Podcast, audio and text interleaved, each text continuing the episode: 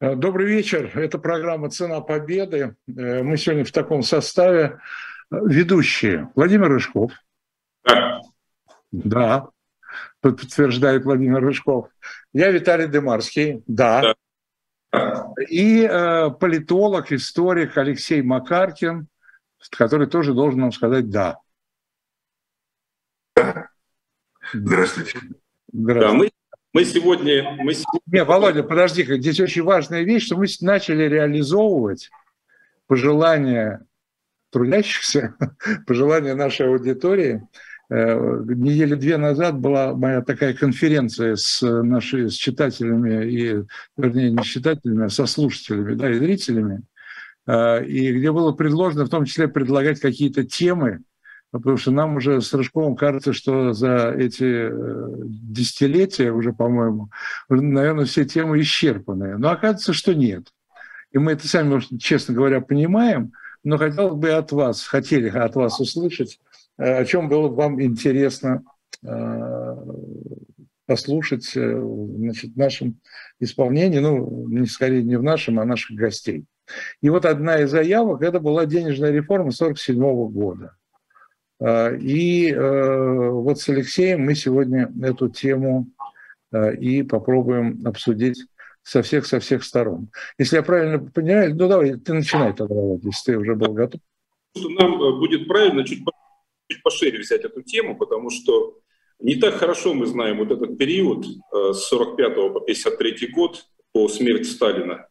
А между тем он был и мрачным, и тяжелым, и неоднозначным, с одной стороны, вроде как великая победа, великая радость, а с другой стороны, минус 27 миллионов человек, э, сотни городов, тысячи населенных пунктов разрушены, э, миллионы женщин, женщин лишились э, мужей, миллионы детей лишились отцов и дедов. Ну, в общем, такая, так, так себе, как говорится, картина.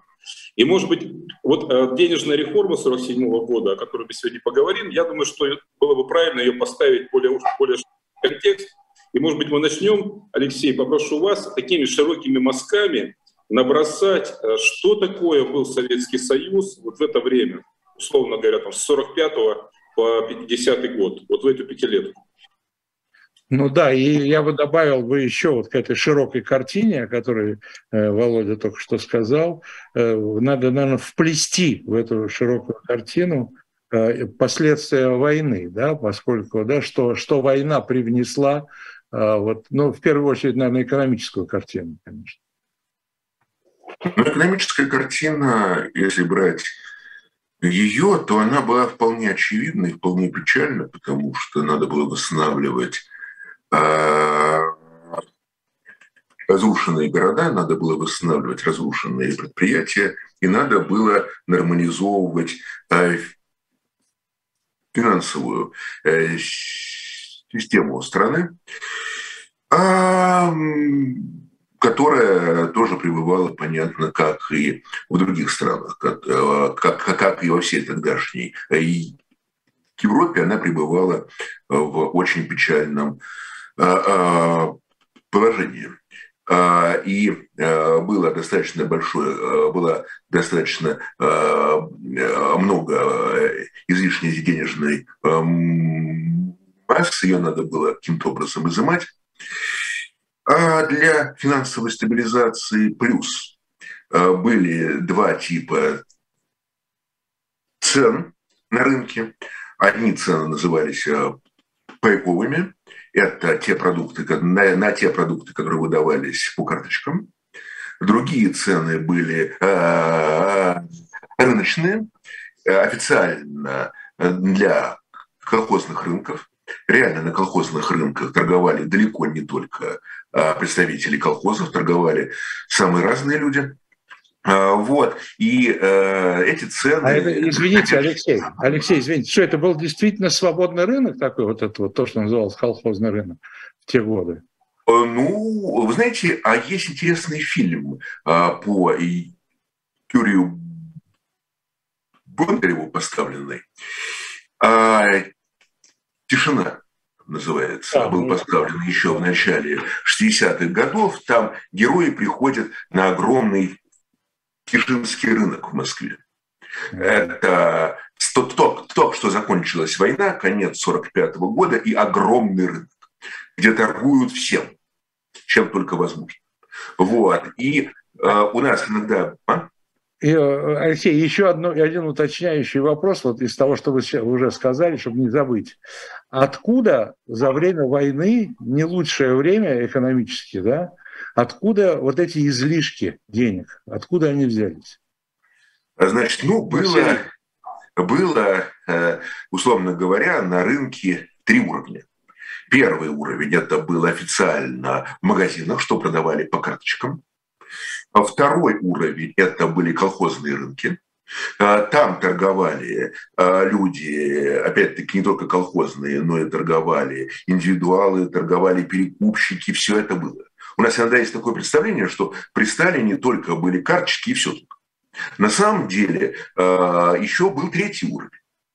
Кроме этого, вот были такие рынки по типу Тишинского рынка. Это была э, серая экономика или даже черная экономика, э, барахолки и так далее.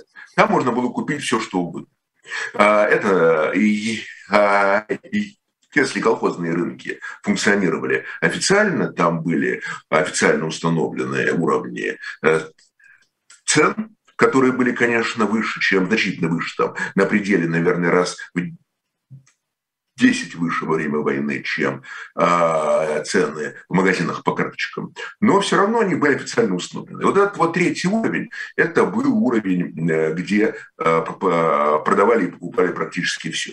Он был неофициальный, не регулируемый, преследуемый, но при этом государство тоже не доводило дело до полного уничтожения этого рынка, потому что это, с одной стороны, было невозможно, а с другой стороны, тоже как-то это была возможность что-то приобрести или даже что-то, или наоборот что-то а, продать какие-то вещи. Там вот в том же самом фильме «Тишина» есть сюжет, когда отец продает э, костюмы своего погибшего на войне э, сына. Вот такое, такое, такое, конечно же, случалось. Вот, то есть такая вот трехуровневая экономика. Эм, и, эм, соответственно, откуда брались э, деньги, да и самых разных источников. С одной стороны, были высокооплачиваемые люди, э, официальные зарплаты высокие. А, допустим, у деятелей культуры, у а, привилегированных деятелей а, науки, академиков были высокие зарплаты у чиновников, опять-таки, высокого ранга. Затем существовал, опять-таки, обратим внимание на еще один советский фильм, где находили, где, причем фильм 50-х годов, где э, нашло свое отражение много из реальности. Это фильмы «Летят э, журавли». Если вы помните, там э, показана вот эта изнанка вот, жизни, где есть теневик, причем теневик, официально находящийся на государственной службе, распоряжающийся финансовыми ресурсами, э, распоряжающийся продовольствием, теневик, который может э, пробить одному из героев, их отрицательных героев фильма, может пробить освобождение от армии, вот, и так далее. И там у них, э, в общем, тоже такая своя теневая жизнь, свои э, спекуляции, и тоже там крутилось очень-очень-очень много. Поэтому вот эти вот уровни, они были. У нас, опять-таки говорю, есть представление, что при Сталине все только ходили в одни и те же магазины, э, ходили э, строем, все были равны. Но вот есть такая интересная статистика, что э, вот когда как раз проводили денежную реформу, то посчитали вклады. И тоже там крутилось очень-очень-очень много. Поэтому вот эти вот уровни, они были. У нас, опять есть представление, что при Сталине все только ходили в одни и те же магазины, э, ходили э, строем, все были равны. Но вот есть такая интересная статистика, что э, вот когда как раз проводили денежную реформу, то посчитали вклады. И тоже там получилось очень-очень-очень Поэтому вот эти вот уровни, они были. У нас, опять есть представление, что представители все только хотели в одни и те же магазины. Вот. Два раза мы вот. Раза да, да. Два, два раза послушали, и, и я все-таки хотел бы закончить. А, значит, а, посчитали, что а, примерно 82% населения страны то, то, то есть при, примерно 82% вкладчиков, а вкладчиков именно, не населения страны, а вкладчиков в сберкассах вклады имело не все население, но 82% вкладчиков в Сбербанка вложили около 5 миллиардов рублей. Это были вклады до 3 э, тысяч рублей. Это были небольшие вклады. А вот 18% вложили в сберкассы около 13 миллиардов. Это более 70%. То есть 18% вкладчиков и 70% вкладов в 70% тех сумм, которые там были. Если же считать не от 3 тысяч, что, в общем-то, было не, так, не такой большим уровнем, но, допустим, от 10 тысяч, то там будет еще более крупная, еще более крупная э, цифра. Вот. Э, так, так что уровни были разные. Вот. И, и вкладчики были разные, и неравенство имелось, и так далее. Вот так вот. Понятно. Вот такая модель. Давайте, да, Алексей, вот уже непосредственно в денежной реформе, я вот э, вспоминаю, моя бабушка вот, э, рассказывала мне, она была 13 -го года рождения. Соответственно, в 47 году ей было сколько? 30, 34. 34 года, да. То есть она это время очень хорошо помнила и рассказывала о нем. Вот мне запомнилось, что Э, для нее, как бы для советского человека, женщины молодой, это было шоком. То есть это была шокирующая реформа, э, потому что э, народ очень паниковал, потому что люди потеряли очень много денег, кто, так сказать, неудачно значит, попал в эту реформу. А я помню, у нас еще дома хранились вот эти принудительные займы советские, помните, на которых были нарисованы там паровозы, комбайны, э, значит, э, пароходы. Вот. То есть она, она, как и все советские люди, часть своих денег, доходов отдавала в эти принудительные займы. С ними тоже, так сказать, была частично конфискационная эта реформа и так далее. Давайте вот о ней поговорим. Для чего Сталину понадобилась эта реформа и какие цели он преследовал? Ну, я думаю, что цели были разные. А, одна цель была вполне понятна, это а, а, уменьшить э, количество э, денег в обороте, изъять вот эту излишнюю денежную массу, стабилизировать финансы. Этим занимались самые разные страны в Европе. Но были разные варианты.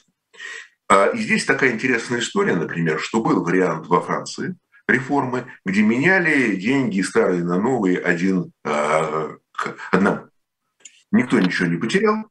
А, вот. Э, и э, при этом э, эта реформа осуществлялась в условиях кредитования Франции. Знаете, был знаменитый план Маршала, уже действовал Международный валютный фонд. И, в общем, Франции удалось выйти вот из такого военного, экономического. А этот обмен был без ограничений? Никаких ограничений не было. Никаких, там, там в самом французском правительстве были разногласия. Да, а молодой министр экономики Мендес Франц говорил, что надо а, ввести ограничения, надо отобрать капиталы у а, спекулянтов, которые наживались на войне. Но другие члены правительства исходили из того, что необходимо в первую очередь общественно-политическая стабильность, не надо идти на конфликты, плюс не надо подрывать рыночную экономику, и плюс Франция все-таки, несмотря на всю ее очень непростую военную историю, она была в числе стран а, победительниц. И как бы проводить здесь конфискацию, ну, считалось не очень, наверное, правильным. Плюс были уже конфискационные реформы в Бельгии и в Голландии проведены. И, в общем-то, они были проведены не очень удачно, так скажем. И поэтому французы выбрали вот такой максимально спокойный для общества вариант. Он не привел к какому-то экономическому чуду, экономическому скачку, росту и так далее. Но он позволил э, без каких-то больших конфликтов пройти вот этот период и постепенно оздоровить экономику. Это один вариант. Другой вариант противоположный был в Германии. Это было почти сразу же после э, советской реформы, это Западная Германия, 48 год. Там э, э, деньги, которые были до этого выпущены, э, экс-марки признали недействительными. Их можно было положить на банковские э, счета, которые были заморожены. И всем выдали по 60, по-моему, марок Э, на руки. Ну и сказали дальше, живите, что называется, с чистого листа. Этот вариант, это в настоящее время рассматривается как очень эффективная, можно сказать, классическая реформа Эрхарда, но она была проведена в условиях оккупационного режима в условиях, когда Германия проиграла войну, когда немецкое общество не могло как-то сильно возмущаться и протестовать, эм, за это последовали бы сразу же санкции. Вот. И эта реформа была болезненной для всех, пострадали все, пострадали все очень э, серьезно, но э, ситуация достаточно быстро выправилась, начался стремительный экономический рост, знаменитое немецкое экономическое чудо. И плюс, конечно же, снова стали зарабатывать люди, а, раз заработала экономика. Вот, и, соответственно, уже где-то через какое-то время они смогли в значительной степени компенсировать вот эти утраты. Плюс эти утраты, они выглядели вполне, ну, конечно, понятно, что каждый человек э, э, переживает, каждому человеку плохо, когда он что-то теряет, но они выглядели вполне объяснимо. Германия проиграла бы. Вот два таких были варианта. А Сталин э, не захотел пойти по французскому варианту, а потому что, ну, э, понятно, что все отобрать было невозможно, потому что СССР войну выиграл все-таки. Этого никто бы не а, понял, если пошли бы по такому радикальному варианту, да и потребность в нем отсутствовала для экономики. В то же время у Сталина, я думаю, было большое желание наказать спекулянтов, наказать тех людей, которые вот работали в этом, функционировали в этом неофициальном э, секторе экономики, в сером секторе экономики. И поэтому там есть интересный момент, когда ему экономисты принесли варианты, там было два основных варианта, вот те суммы, которые находятся на руках у граждан, в каком соотношении менять? 10 э, к 1 или 5 к 1? Ну, в общем, с экономической точки зрения вполне было бы достаточно более мягкий сценарий поменять э, 5 к 1, но Сталин сказал, что надо менять 10 к 1. То есть э, предпочел более радикальный вариант. Хотя э, каких-то больших экономических оснований для этого не было. И, кроме того, был еще один очень интересный аспект, который вписывается уже в целом в сталинскую послевоенную политику. А когда закончилась война, то было представление о том, что э, в советском обществе есть единство, все объединились, все выиграли, все э, победили, уничтожили э, фашизм, была, была эйфория, было ликование и так далее. Но Сталин понимал, что такое ликование, оно недолговременное, потому что общество потом, чем дальше, тем больше оно будет спрашивать уже за государство, уже не в рамках а, психологии а, военной, когда государство много что а, прощалось, потому что, понятно, шла война, а уже в новых мирных условиях. И нужно было искать э, э, виноватых. И нужно было искать э, тех, кто идет не в ногу, и нужно было, опираясь на большинство общества, а как он это сделал, мы сейчас э, увидим, э, попробовать искать такие мишени для критики. Чтобы эти мишени для критики не были связаны с государством, чтобы это были не чиновники, не партийные функционеры, а чтобы этими мишенями были кто-то еще, кто-то э, другие. Вот такими мишенями для критики очень быстро становятся деятели культуры, появляется постановление о, журналах «Звезда» и «Ленинград», Ахматова, Тощенко через некоторое время мишенями становятся э, литературные критики. А появляется статья в газете «Правда», подготовленная самим Сталином, отредактированная им там об одной антипартийной группе литературных критиков. По-моему, так что что-то что вроде этого была такая формулировка. А дальше а, другие деятели культуры появляется постановление об опере «Великая дружба», где вполне советский композитор Вано э,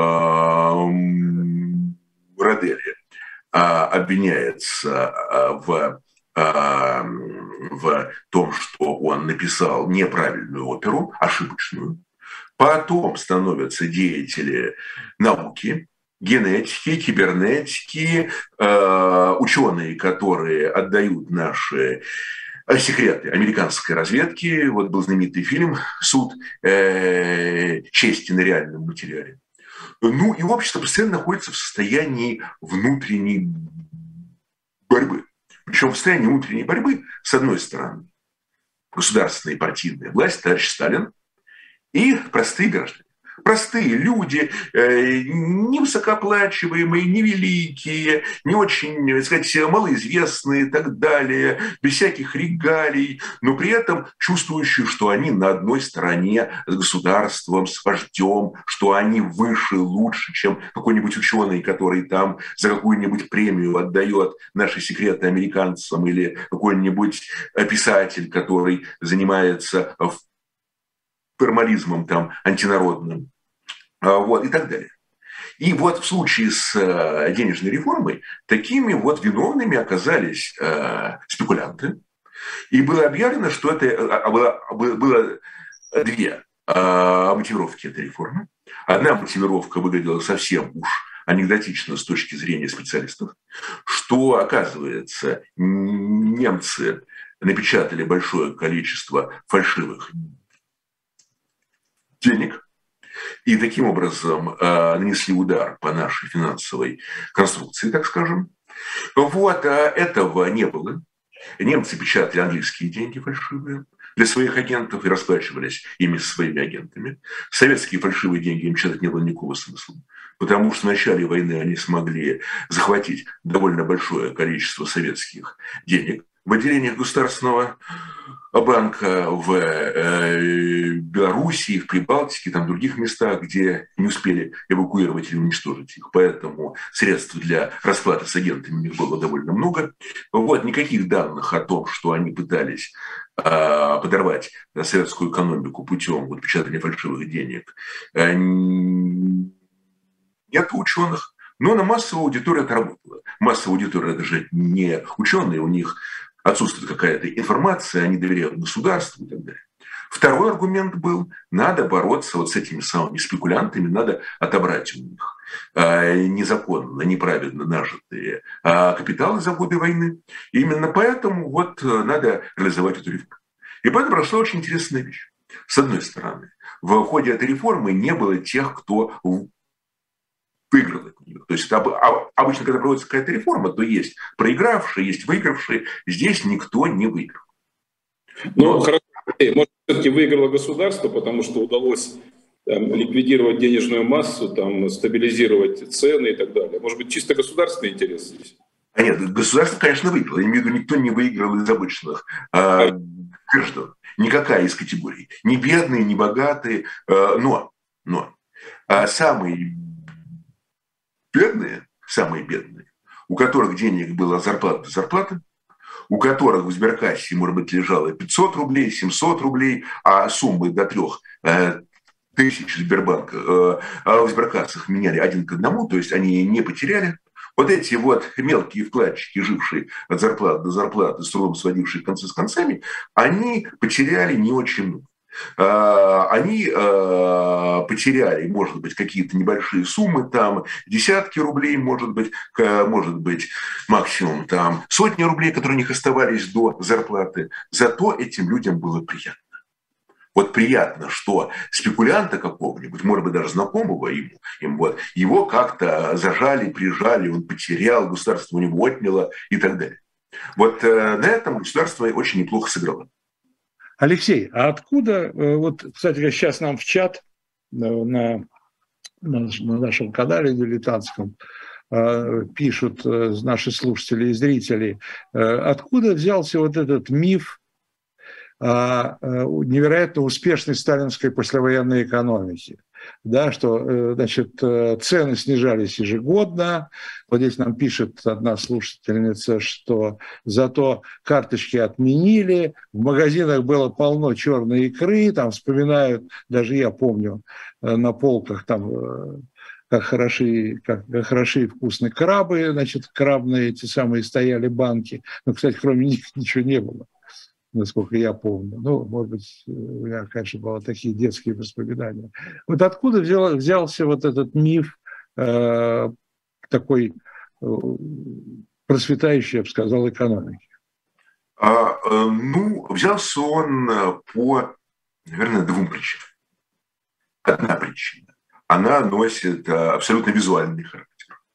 А сразу непосредственно перед реформой 1947 года в Москву завезли большое количество э, продовольствия. И это все выкинули на прилавки.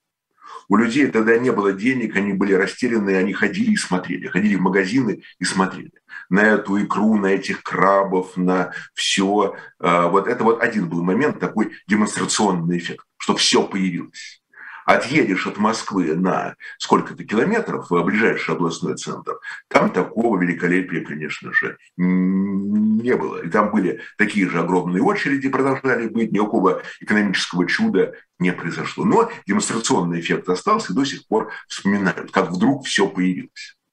А, это один момент. А, второй момент, тоже довольно важный.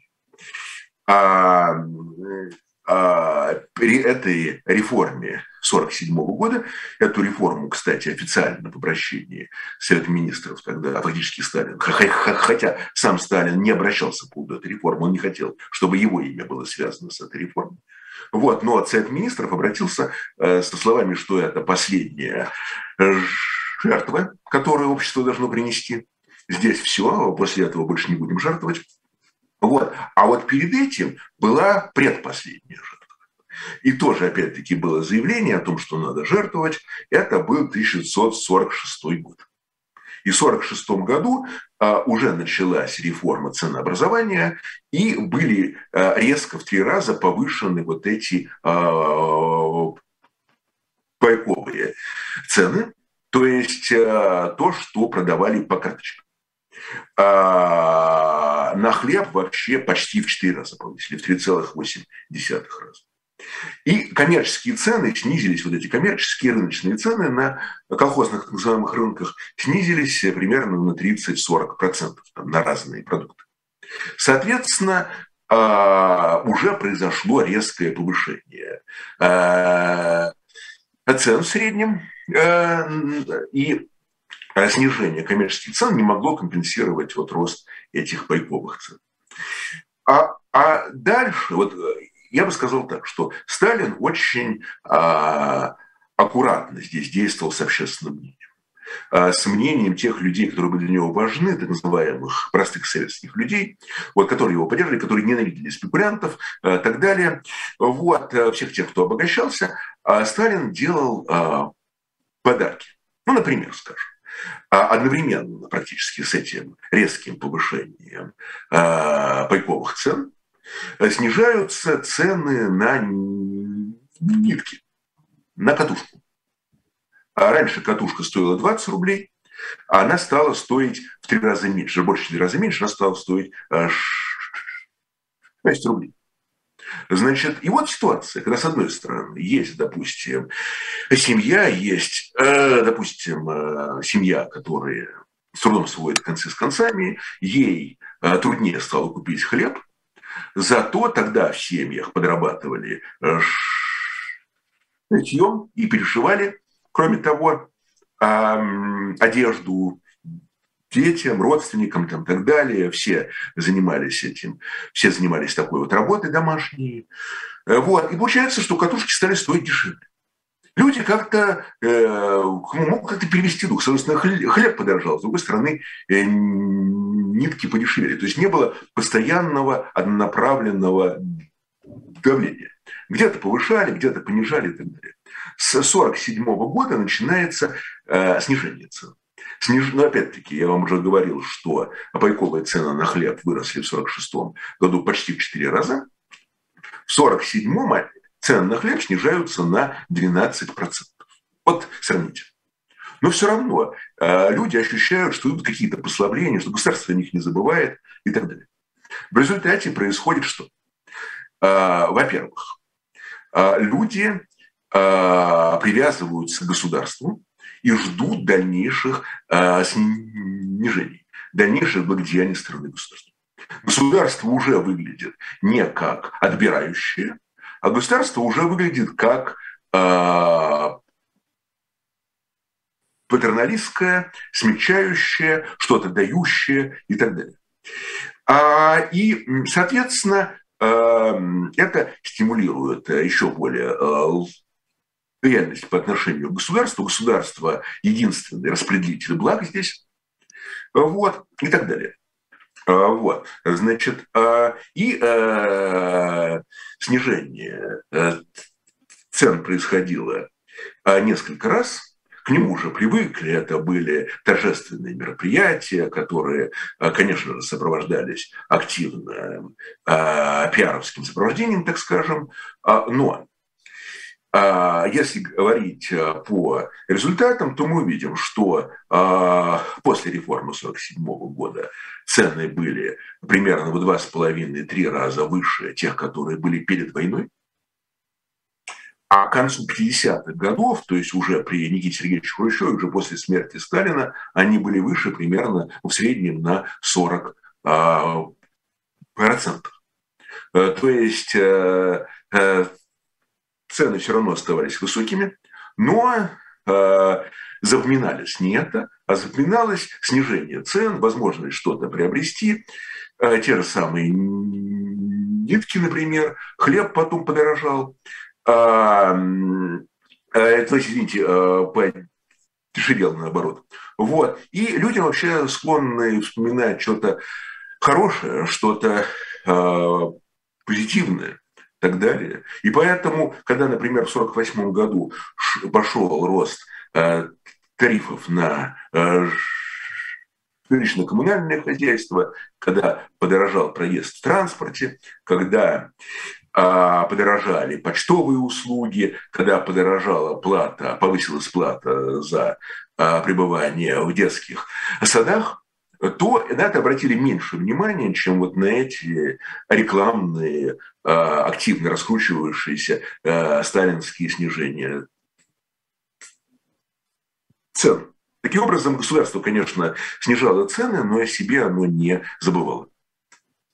Но мне кажется, надо еще здесь, чтобы более полная картина была, напомнить еще одну страшную вещь, о которой люди вспоминают гораздо реже, чем о том, что Сталин цены снижал. Это был голод 1947 года, когда по разным оценкам от несколько сотен тысяч человек до полутора миллионов просто умерли от голода. Был страшный голод после войны. Да, был послевоенный голод, причем он был э, в условиях, это тоже вызывало серьезное общественное напряжение, когда СССР помогал продовольствием другим странам, в том числе странам, которыми, которые были на стороне э, немцев в войну. Вот это вызывало недовольство. Э, люди говорили, что надо э, кормить своих, не кормить чужих. Но здесь были, конечно, уже такая сейчас укоренившаяся формировка геополитические интересы, поэтому, конечно, кормили и чужих здесь, в том числе за счет своих. Ну, а компенсацией за это стало вот это наказание спекулянтов и, э, и э, сталинские снижения э, цен. Причем в качестве пострадавших вот, от денежной реформы в значительной степени оказались даже не столько спекулянты, про спекулянтов мы сейчас еще немножко поговорим, наверное, такая интересная тема, что же с ним произошло, а, а пострадали во многом колхозники То есть у людей были деньги, в том числе вырученные вот за счет этих продаж на колхозных рынках и так далее. И колхозники психологически не доверяли а, сберкассам, боялись, что государство все отнимет, конфискует. В результате государство отняло, но отняло там, где они не ожидали. Поэтому многие пострадавшие были вот именно теми самыми колхозниками, которые как-то зарабатывали, которые как-то что-то там получали, и они вот оказались здесь под ударом. Что касается э, э, спекулянтов, то спекулянтами была э, такая история. Конечно, кто-то из них проиграл, конечно, кто-то из них потерял. Здесь, э, здесь э, э, так, чтобы все они смогли выйти сухими из воды, так было невозможно. Но при этом люди, э, при этом были две группы, которые э, могли адаптироваться к этой реформе. Потому что они получили, как сейчас говорят, инсайт, инсайдерскую информацию. Но опять-таки у нас есть такое представление, что при Сталине был порядок, дисциплина, секреты, все блюлось и так далее. На самом деле ничего подобного. 28 а ноября, то есть за две недели до реформы, а, в Москве МГК, Московский городской комитет партии, собрал всех секретарей районных комитетов партии, председателей райисполкомов, и было сказано там, что, во-первых, переходе, во-первых, скоро будут отменены карточки, дорогие товарищи, ура, ура, и второе, есть секретное постановление Совета Министров в котором мы вам не можем говорить ничего. Оно секретное. Но знаете, что оно есть. И еще, кстати, нужно вот за ближайшее время провести работу по открытию пунктов по э, выплатам гражданам. Надо бы открыть больше э, тысячи пунктов, где были бы обмены. Но мы, но чего менять, что выплачивать, это мы вам не говорим. Понимаете, среди первых четырех райкомов и представителей райисполкомов не было ни одного идиота. Все прекрасно поняли, о чем речь. И началась кампания. Значит, это тут же практически прошло в торговлю. Вот э, ну, большое количество спекулянтов было связано с официальной государственной торговлей. И тут э, началась целая эпопея. У нас опять-таки есть такое представление, что все тогда вели себя осторожно, скромно, что Сталин боролся с коррупцией и так далее. Значит, что произошло? А торговцы стали проводить свои теневые операции. Они стали за старые деньги покупать золото, ювелирные изделия, водку, табак. Ну а потом, соответственно, чтобы реализовать все это уже в новых условиях и сбросить те капиталы, которые у них имелись. Что касается партийных функционеров, то они не могли, конечно, э, скупать э, здесь э, табак или водку, а потом стоять где-нибудь на углу и продавать там. Вот. Они стали вносить свои сбережения на счета организаций. Счета организации менялись один к одному. Соответственно, потом эти денежки они как-то изымали аккуратненько. И они стали грабить вклады то есть вести за руку жен, детей и братьев двоюродных племянников, и пошло дробление вкладов. То есть, э, и э, дальше получилось тоже довольно интересно, что когда э, все-таки пошло после этого некое расследование, все-таки Сталин приказал расследовать, то к уголовной ответственности были привлечены только финансовые работники. Работники Сберкасс, то есть, по сути дела, исполнители. Э, которые вот и исполняли эти указания. А, а, собственно, партийные работники, максимум, что им было, это исключение из рядов коммунистической партии, но при этом их часто пристраивали на какие-то другие э, должности. Вот, например, была история с первым секретарем э, Калужского обкома партии Поповым, к нему было много разных претензий, не только по поводу вот этих, э, этой истории с обменом. Вот э, он э, сделал вклад почти в 14 тысяч рублей, разбив его на членов семьи. Об этом стало известно. Его сняли с должности, исключили из партии и назначили директором фабрики. Потом, после директорства фабрики, он руководил областным комитетом по радио. Потом был замначальник управления культуры. Потом области, потом даже был первым секретарем райкома там какое-то время. В общем, человек, конечно, конечно, его блестящая карьера закончилась, но в номенклатуре он удержался. Таким образом, а, наказывали, а, по сути, а, стрелочников, а представители номенклатуры, ну, а в крайнем случае отделывались вот такого рода переводом на менее значимую хозяйственную работу. Вот так было. Вот такая борьба с коррупцией. Сама эта реформа, она проходила в форме деноминации, да, вот это 10 к 1. Не совсем. Деноминация – это когда а, просто это, это, деноминация у нас была при э, Никите Сергеевиче Хрущеве, следующая реформа 61 -го года, деноминация была при а, Борисе да, Николаевиче и Ельцине в 90-е годы. Это была не совсем деноминация. Это была да? Это, э, э, это была конфискационная реформа. То есть э, деноминация сочеталась с конфискацией. То есть наличные деньги обменивались 10 к 1, БАДы обменивались по сложной схеме, там до 3 тысяч один к одному. Дальше от 3 до 10 тысяч 3 к 2 а, свыше 10 тысяч 2 к 1. А, а здесь тоже немножко государство заработало на уже помянутых облигациях. Облигации обменивались 3 к 1, то есть государство еще здесь сэкономило. И, кстати, а, принудительные займы вот этими облигациями были до 1657 года. То есть государство обещало, что это будет последняя жертва, так скажем, в 1947 году. Но вот что касается облигаций, видимо, оно полагало, что это никакая не жертва, а уже обычная практика, обычная рутина, когда где-то примерно месячный заработок надо было отдавать государству за облигации. А, то есть государство брало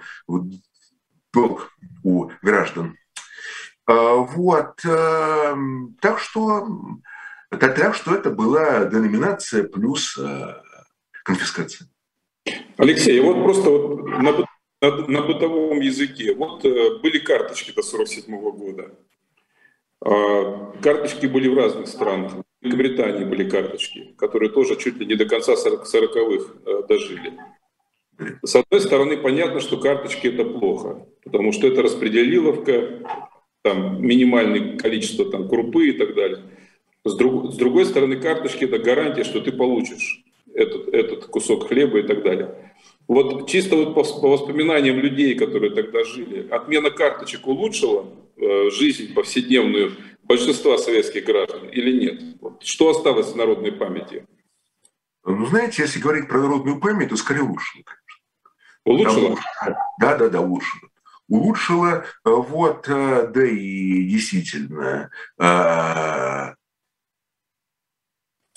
бывшие коммерческие цены, вот, которые оказались объединены с повышенными пайковыми ценами.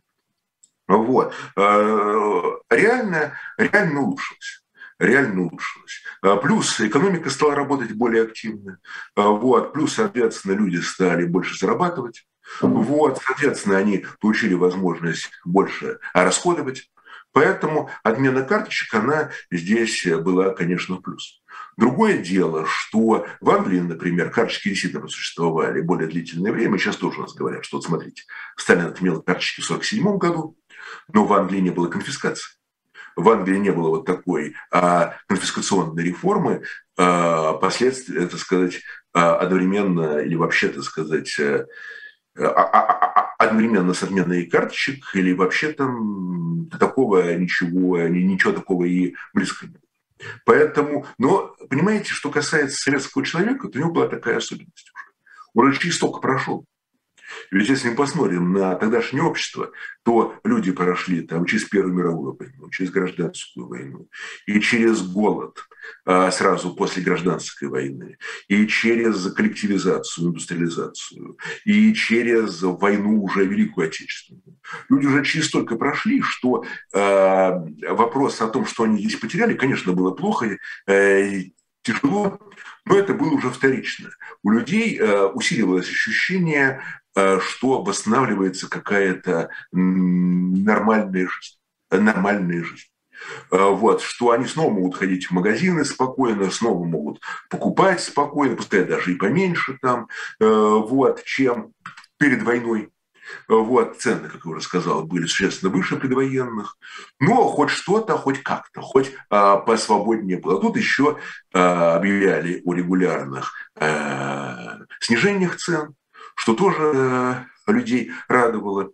Вот, поэтому э, в целом, конечно, люди оценивали вот эти процессы потом э, сугубо положительно. Они не очень размышляли над тем, можно ли бы сделать как-то иначе, менее болезненно. Может быть, не стоило так много изымать, потому что, опять-таки, пострадали далеко не только спекулянты. Э, вот. Э,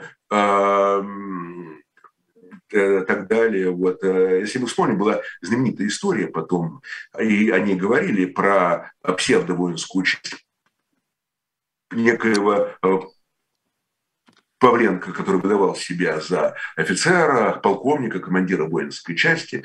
Они занимались там разного рода экономическими махинациями, комбинациями и так далее. Так вот, эта воинская часть абсолютно спокойно пережила эту денежную реформу. Вот как, как как воинская часть, и дальше продолжала функционировать, пока их, по-моему, в начале 50-х годов не разоблачили. Вот. А, но люди исходили из того, что хорошо, что наказали каких-нибудь спекулянтов, хорошо, наверное, сейчас сложно, но дальше будет получше. И, в общем, они старались, чтобы совсем уж как бы не сорваться, они старались все-таки смотреть в будущее с каким-то оптимизмом. Ну, просто э, это, это, это особенности психологии человека. Если он будет замыкаться только на том, что все плохо, все плохо, все плохо, это, будет, это будут сплошные психические срывы, так скажем. Вот. Ну, а дальше, дальше был 53 год, умер Сталин, и началось смягчение экономической политики. Уменьшилось давление на деревню на какое-то время, потом оно снова стало усиливаться при Хрущеве, уменьшилось давление на работников предприятий, отменили закон о том, что э, следует уголовное наказание за прогулы, отменили другие какие-то э, супер суровые сталинские законы, вроде закона о касках, ну и граждане как бы еще более успокоились и, э, что называется, тоже старались думать о чем-то хорошем. И опять-таки воспринимали государство, с одной стороны, государству было всегда какое-то такое акритичное отношение, его старались как-то обойти, если это возможно, и тогда, и в то время это было. А с другой стороны, государство как эксклюзивный распределитель блага. А, вот, соответственно, вот это, это, это работало. Алексей, еще такой вопрос. У нас еще осталось пять минут по поводу э, международного сотрудничества. То есть солидарность времен войны, э, естественно, да, с союзниками, уже теперь бывшими, э, она была забыта. А, кто-нибудь, Советский Союз, вы говорили, помогал каким-то странам, продовольствием. Кто-нибудь помогал Советскому Союзу? Он где-нибудь просил какие-нибудь кредиты, нет. помощь и так далее? А нет, э, э, Советский Союз отказался. Он, э, советские специалисты они участвовали в переговорах по поводу учреждения МВФ, Всемирного банка. Вот, но СССР отказался вступать то есть уже начиналась холодная война, на СССР не распространялся план Маршала, э, который инициировали американцы, э, и, соответственно, СССР приходилось выкарабкиваться здесь самому. Причем, ну, ну что такое приходилось здесь? Ведь была во многом э, самоизоляция. То есть это была самоизоляция, это был такой продуманный такое было продуманное решение Сталина. Судя по всему, Сталин исходил из того, что... Ну, Сталин был на самом деле э, таким очень двойственным человеком.